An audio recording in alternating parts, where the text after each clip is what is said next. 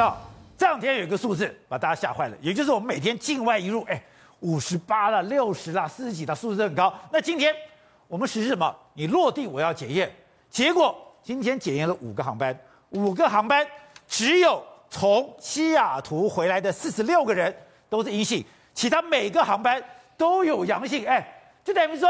你们是不断的把病菌不断不断的都带进来耶？没有错，我们现在有点内外夹攻的感觉。第一个是外部的这个所谓的外部的病例，就是境外一路部分。你看今天五个航班有雪梨的，有洛杉矶，有西雅图。洛杉矶，洛杉矶飞过来五个航班里面，里面几乎每一班次都有人，每班都有，而且确诊比例不低哦。比如说，你看雪梨是四十一个人四个阳，五十二个人三个阳，五十四个五个阳，六十个人五个阳。大概都在八九趴到十趴左右，所以换句话说，其实我们现在境外一路的个数是非常非常多的。那宝杰哥，我问你，难怪郑文灿讲说，现在入境的这种案件是暴雨模式。是，那我就问宝杰哥，如果今天比如说今天有这么多人阳性，对不对？我们看到他阳性是把他原机遣返吗？当然不是啊。所以说我们要处理，对不对？对所以这也造成我们的医疗负担，甚至间接有可能增加今天多一条传播链。状况是这样，今天本土十二例，对不对？可是呢，有两个传播链正在长大。清洁员这边竟然加二，手推车居服员竟然加七呀，啊，让我们很担心。因为这个清洁员是这样子，最早的时候这是我们发现的传播链，结果呢，你看今天又有增加两个，有的是家人，有的是朋友等等的。但是哦，看起来这一大串的传播链。确实也逐渐正在收敛当中嘛，所以我们期待在这个框列的过程中，让这两例慢慢慢慢变一例，甚至没有，这个东西可能就可以控制住。可是还有一个状况，就是这个居服员呢，我们这个居服员案例看到。原来这个 Omicron 真的很严重。这个居服员是一开始指标案例是这个嘛？两岁小朋友还记得吗？对，两岁小朋友不是发病吗？发病之后呢，就查到他的妈妈还有大伯都确诊，对不对？对。今天新增的，抱歉，他的爸爸还有姐姐也全部都确诊。哦，他的爸爸跟姐姐也有了，没有错。然后呢，这边往外扩有这个居服员，对不对？抱歉，这个居服员一直往外扩之后，他有这个朋小朋友在安亲班，安亲班的同学确诊，安基曼同学确诊之外呢，这个居服员的朋友。是在电子厂工作，所以这边一系列这四位都是桃园某电子厂，一次增加了四位的确诊案例。电子厂没有错，在职场被传染。对，而且在桃园的电子厂被传染，所以呢，对于那个所谓的那个郑文灿说啊，这个东西你已经几乎可以视为一个新的群聚，所以让我们担心的事情是清洁员这个案例传播链慢慢在减降低，可是呢，这个居服员案例正在长大。尤其在电子厂里面，我们竹南这个状况大家都有经验。对，工作是很密闭、很 close 的，吃饭可能也会在一起，所以到底会不会再增加，不知道。反正我们先把这个电子厂的员工全部都先控制起来嘛，去做隔离，然后隔离完去做筛检。可是呢，今天新增哪个传播链，有可能是院内感染，大家担心。这是在中心台北台北的中心院区联合医院的这样子，他这样子哦，他有一个指标个案确诊。然后呢，他是什么护理师？然后这个护理师呢，同职场也有确诊。然后这个护理师的男性友人也确诊。对，那这个东西都在台北，等于说我们原本在台北人觉得说，好像桃园有点天高皇帝远，跟我们没有关系，对不对？抱歉，现在已经移到台北的状况了。也就是，这是一个护理师，这两个护理师他们这照顾的病人都是 Omicron 的病人，结果没有想到，她的男友也被感染了。没有错，因为这个所谓张上所有讲。这两位护理师照顾了五个确诊病人，里面有三个都是 Omicron 病例，所以呢，现在已经到达台北之后，赶快公布足迹啊！为什么要公布足迹？原因很简单，因为呢，他这个男性友人呐、啊。据闻呐，是在所谓的餐酒馆或酒吧工作，那这个接触的人就多喽。在餐酒馆，对，人来人往。结果呢，今天呢，台北市政府确实公布了这个男生的足迹。他一月七号到一月九号在基隆路的一家酒吧上班呐。那这个如果你有去过的话，基隆路的酒吧。对对对对，台北市基隆路的酒吧一家酒吧上班。那你如果有去的话，请自己小心做自主健康管理。然后呢，他们还有新足迹啊，比如说有吃过居酒屋的。有在姜母鸭的，有什么老先觉功夫窑烤锅的等等的，现在都一路公布，就是说担心这个疫情呢、啊，从桃园一路杀到台北，那对台北来说会很担心吗？那这是不是新的传播链？是，因为它是来自于医院内部。那这个医院内部只有这两个护理师确诊吗？有没有其他人确诊？这是我们过去有面对过的院内感染喽。而且王必胜讲，去年这个时刻就是。桃园部立医院发生事情的时候，是，所以我们只能期待说这个东西它做分仓分流有做好，然后分层分病房也有做好。如果都有落实好的话，我们过去确实是有足够经验处理的。但是我们密切观察当中，所以呢，现在包含郑文灿等等都非常非常紧张。郑文灿第一件事情是桃园市国小提早一周放寒假。一月十四放寒假是最后一天上课，我相信小朋友一定觉得很开心。就这个礼拜上完就放假了，没有错。我知道小朋友一定很开心，但是其实这代表疫情正在升温，也代表郑文灿不能再出包，所以他一切的事项都用最严格标准来做这件事。另外一个黄伟哲也说了。未来台南禁止跨县市的户外教学活动，反正黄伟哲在这时候也要刷刷存在感嘛。但总而言之，我们口罩戴起来了，然后我自己个人已经开始预约要打疫苗了，要赶快打疫苗了。然后呢，我自己上车，我们这里面只有你打一剂而已，我都打两剂了。之前太忙，我赶快预约打第二剂。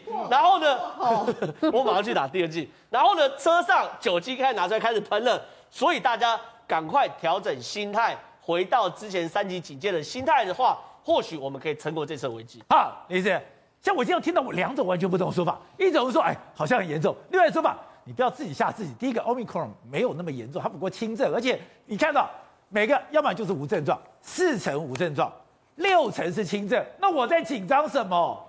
呃，宝杰应该是说，我们常常听到他已经感冒化这件事，可是从现在已经看到的资料，特别是这一个礼拜的美国。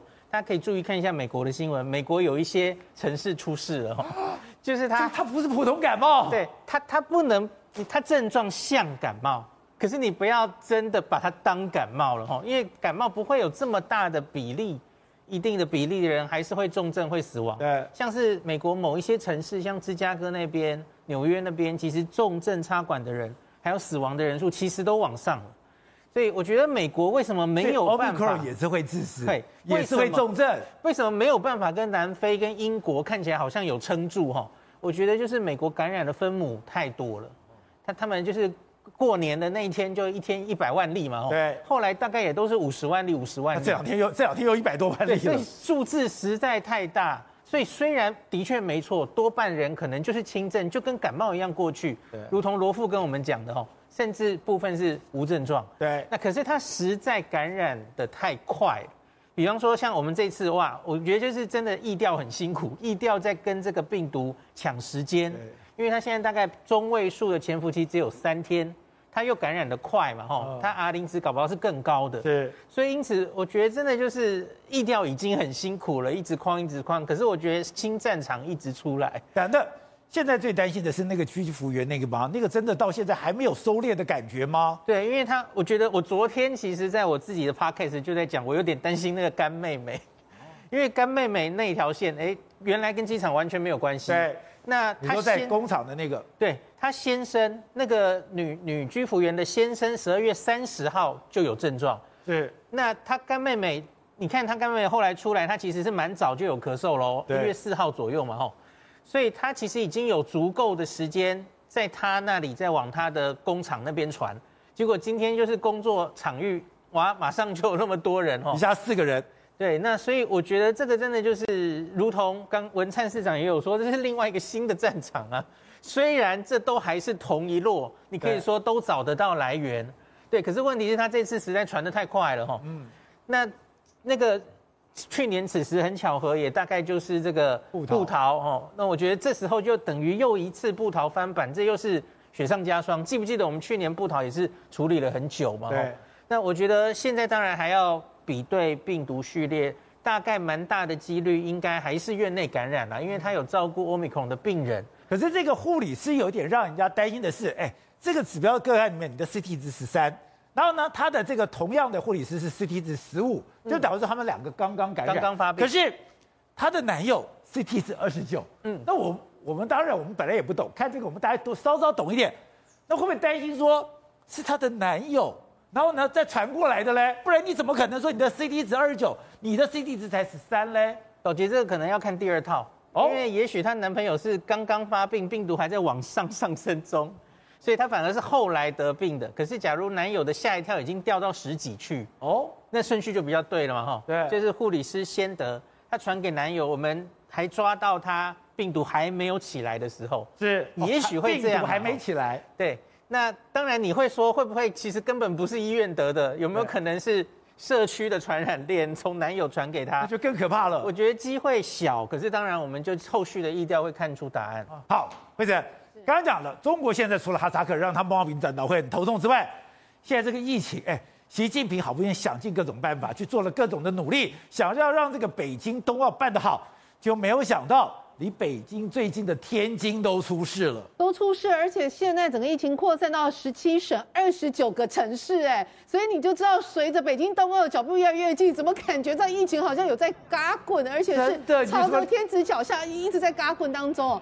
我先给大家看一下，你知道右边这个很好笑，这个一定要看一下。他说呢，我们单位有分到五百张的冬奥的门票呢，所以欢迎呢，就是内部的同仁可以去看观赏哦，赶快看冬奥哦，就是国家盛事。但是有几个条件，第一个条件，比赛开始前十四天不可以离开北京，换、哦、句话说就不能回去过年。第二个，从观赛前的第十天开始，每四十八小时做一次核酸检测，也就是说，也就是说两天。而且他说，也就是看个比赛，你鼻子总共要被捅九次 核酸检测。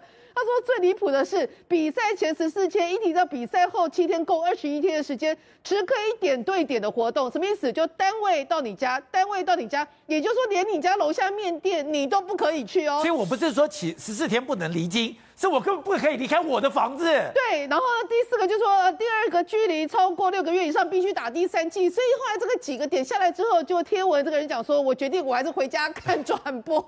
所以就说这就非常荒谬嘛，怎么会你这个国家在办盛事，然后呢，你要你的人这么严格的情况之下，才有办法去近距离看观观看这个表现比赛？你就知道就是说对他们来讲哦，这整个疫情哦，其实不像他们讲想象中好像哦这么感觉上没有。很严重，尤其是你看那个黑压压一片人，天津。它总共有一千六百万人口的天津市，竟然连夜耶，然后在寒风当中哦，大家开始啊排队要裁剪，显见出就是说，哎，原本说他们这一天只有大概二十几个还是十几个这个确诊而已，但不是啊，那如果这么少人确诊，怎么会搞到这么大阵仗？所以他们现在就在讲说，哎，其实里面哦，可能真的有很多呃，就是疫情在在滚当中。另外一个，这也非常荒谬哦，这个画面太夸张了，这真的太好笑了。他说他只是呃上海的万达广场，他们一个叫周普。店的官方下令啊，从现在开始隔离啊，所以你这个在逛这个卖场的人，全部只能就地睡在那里。所以，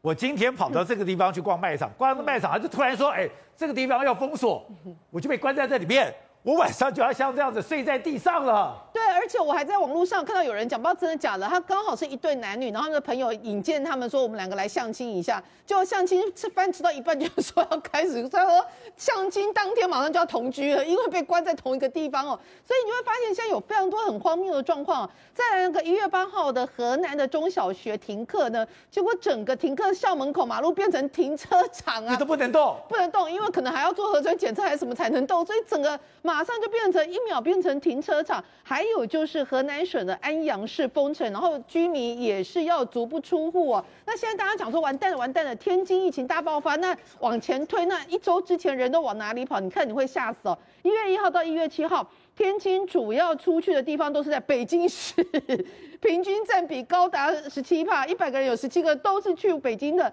在一月四号那天更夸张，有三十二趴，换句话说，一百个人里面有三十二个，也就是三个有一个都是去北京的。如果这些人，如果这些人都有可能确诊的情况之下，那你说北京带到北京去，那整个就会带到北京去啊。所以现在情况看起来，如果天津真的失守，有可能到天子脚下的北京，甚至是郑州，也全面面临到这个状况。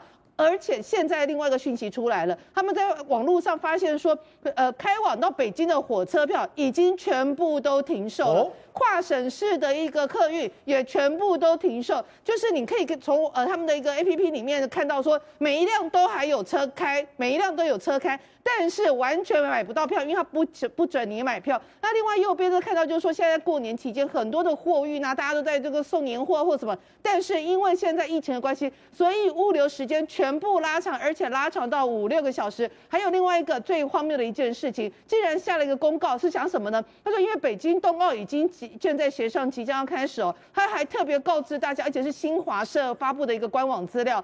他说。一旦冬奥期间哦，如果你有任何的车辆与冬奥专用车发生交通车祸的话，你千万不可以下去救那一些人，你千万不可以跟那些车辆里面的车内人员有直接的接触，必须要等到专业人士到场处置。也就是说，我现在都搞不清楚到底是怕北京里面的人是传染病毒给他们，还是担心里面的人传染病毒给北京的人。不管怎么样，由这些严阵以待，看出北京疫情真的很紧张。